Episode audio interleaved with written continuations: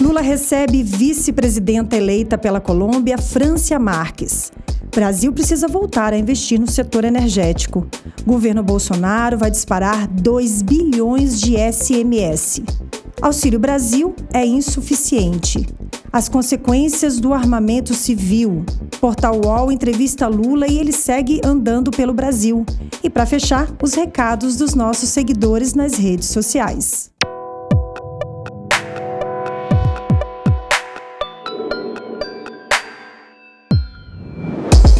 Hoje é sexta-feira, 29 de julho de 2022. Esse é o resumo do que foi notícias na rede Povo de Comunicação do PT. Vem comigo. O acionista deveria olhar para o médio, nem o longo prazo, o médio prazo e dizer: nossa, essa empresa está indo para o abismo. Porque ela está puxando o petróleo do pré-sal cada vez mais. Ela não tem projeto de transição energética nenhum ela vendeu o pé dela no mercado brasileiro, que era a BR, vendeu os gasodutos, que era o que dava vantagem competitiva para ela se mexer para lá e para cá e dominar o mercado de alguma forma, né? sem necessariamente, não só favor que ela fechasse oportunidade a ninguém, mas dominava de alguma forma a hegemonia, representa uma vantagem competitiva. Vendeu refinarias e ainda estão tentando vender aceleradamente mais três ou quatro, a, a preço de banana em plena pandemia. Né? E, e e ela caminha para onde?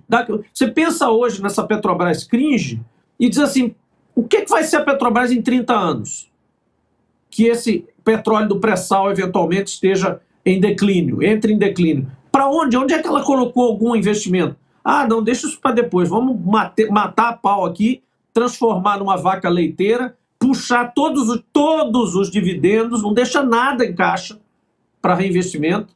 E é isso que esse governo faz. Então, isso aí é de uma irresponsabilidade, isso é de uma criminalidade de altíssimo grau, de altíssimo grau. E aparentemente as pessoas meio torporizadas ali, você é, tá. Você acabou de ouvir o senador Jean Paul Prats, do PT do Rio Grande do Norte, na entrevista dada ao jornal PT Brasil. Ele também reforçou o papel do Estado no investimento junto ao setor energético do país. Vendeu-se para a opinião pública que nesse mercado de petróleo o melhor é ter várias refinarias, uma do lado da outra competindo. Isso não existe, isso é irreal. As refinarias foram construídas num sistema é, para atender áreas de influência. É um investimento bi ou trilionário. Ninguém bota duas refinarias, uma do lado da outra, cada uma meia capacidade, uma competindo com a outra. Não existe, isso não é um lugar do mundo. Então não é fábrica de hambúrguer, não é fábrica de sapato, não é, não é um negócio comum. E é por isso que ele tem que ser gerido, ou tem que ter uma participação, pelo menos majoritária em cada país, de uma empresa do Estado, com controle do Estado. A comida está cada vez mais cara. Alimentos puxam a inflação que segue em dois dígitos.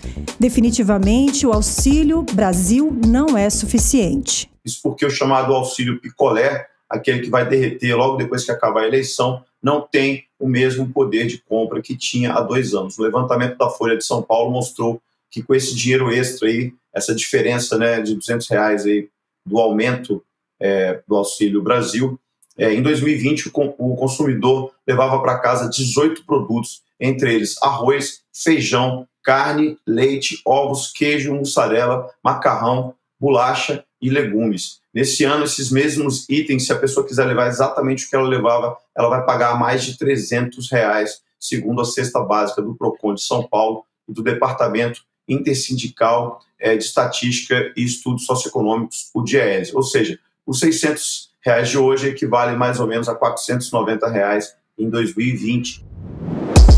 Esse foi o Fernando Brasil, ele participa todos os dias do nosso jornal. Agora ele compara o preço dos alimentos e alerta para o risco deste grande ciclo de inflação. Vamos ouvir. O arroz, pacote de 5 quilos, subiu de R$ 6,99 em 2017 para 25 reais em 2022, em média. O feijão saltou de 3,68 para R$ reais. O macarrão de 500 gramas, é, 1,98 para R$ reais o leite, o litro do leite custava R$ 3,69, agora já passou de R$ reais. A carne moída, o café, né, o tomate, aí o óleo de soja, R$ 2,59 foi para R$ 10,50. Então você tem uma série de produtos aí O queijo mussarela, o quilo do queijo mussarela, que era 12,69, agora está 63 reais. Então, assim, não é brincadeira o que esse governo anda fazendo aí com as rendas da família. É, você pode acompanhar notícias como essa pelo portal do PT, em pt.org.br.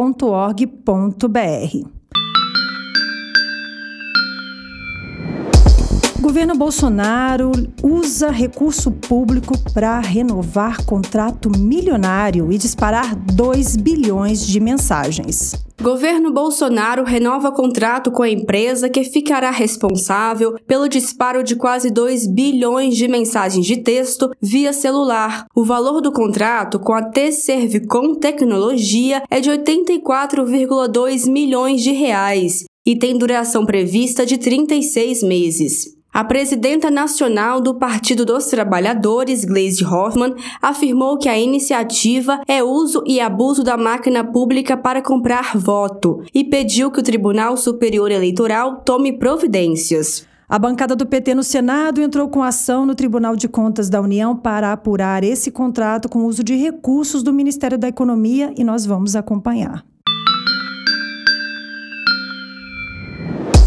Agora vamos falar de coisa boa.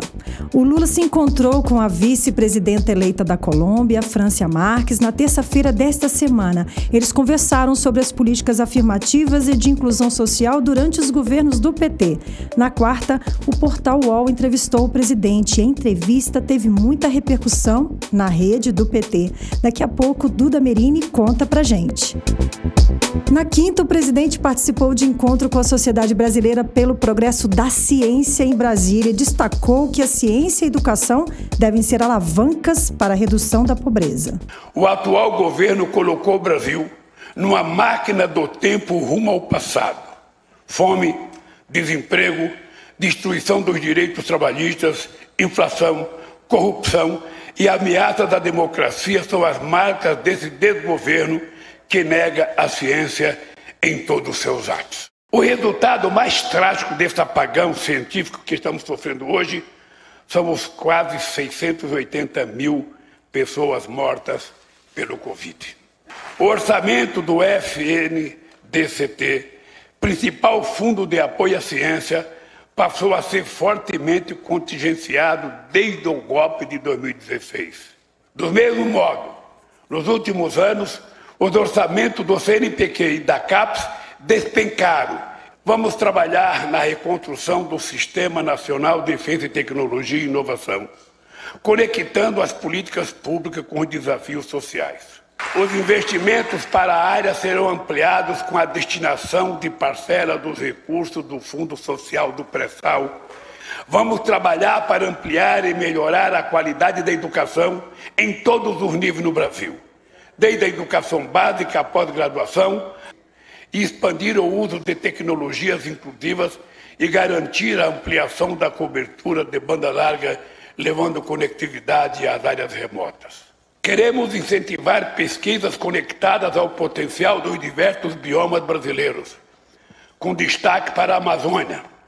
É fundamental a inclusão socioprodutiva de povos indígenas, populações tradicionais e agricultores familiares. Um país em que a ciência seja reconhecida como o que ela é de fato. É uma ferramenta extraordinária para o progresso da humanidade.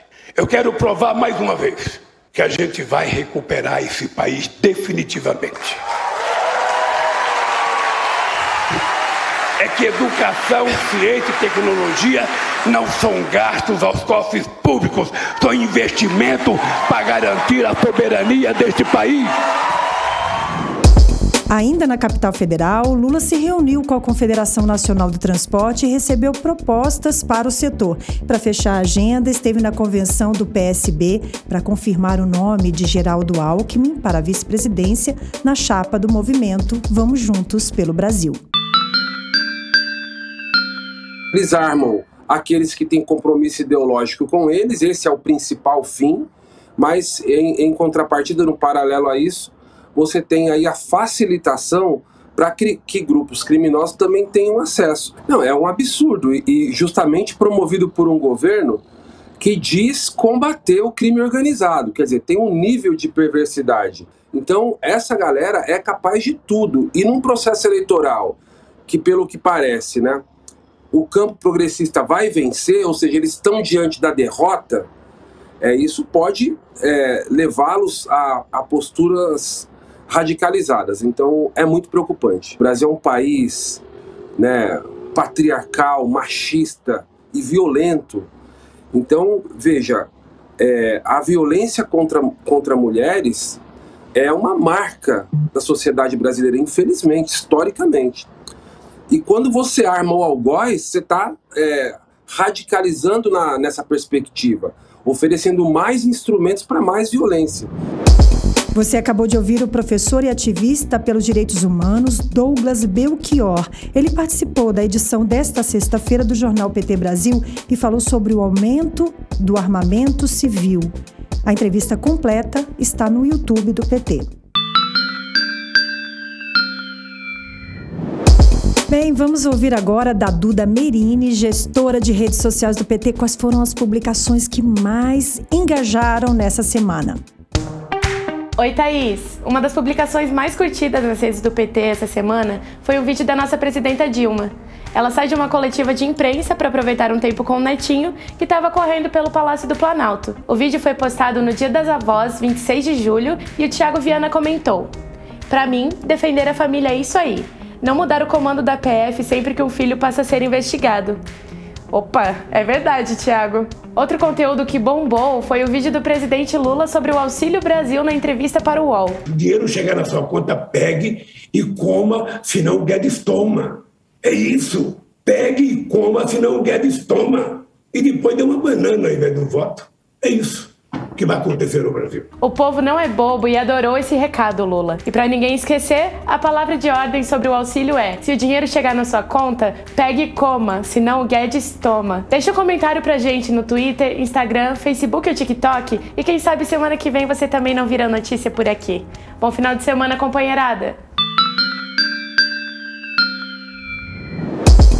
E esse foi mais um 13 Minutos, com os destaques dos últimos dias na Rede Povo de Comunicação do PT. Se você ainda não segue o 13 Minutos no seu aplicativo, clica no botão seguir para você não perder nenhum episódio. E se você gostou, pode deixar aí muitas estrelas na sua avaliação e compartilhar com a sua família e as suas amizades também. Bem, final de semana chegando, você já sabe, participa desse grande mutirão pela verdade, pelo amor, espalhando notícias boas e principalmente checadas, verdadeiras. E para você ter uma ajudinha, é só acompanhar o podcast Notícias do PT. É um informativo diário, de segunda a sexta-feira, sempre pela manhã, para você ficar bem informado, começando o dia com notícias fresquinhas aqui do Partido dos Trabalhadores e das Trabalhadoras. A gente se vê na próxima sexta-feira. Aproveite o final de semana.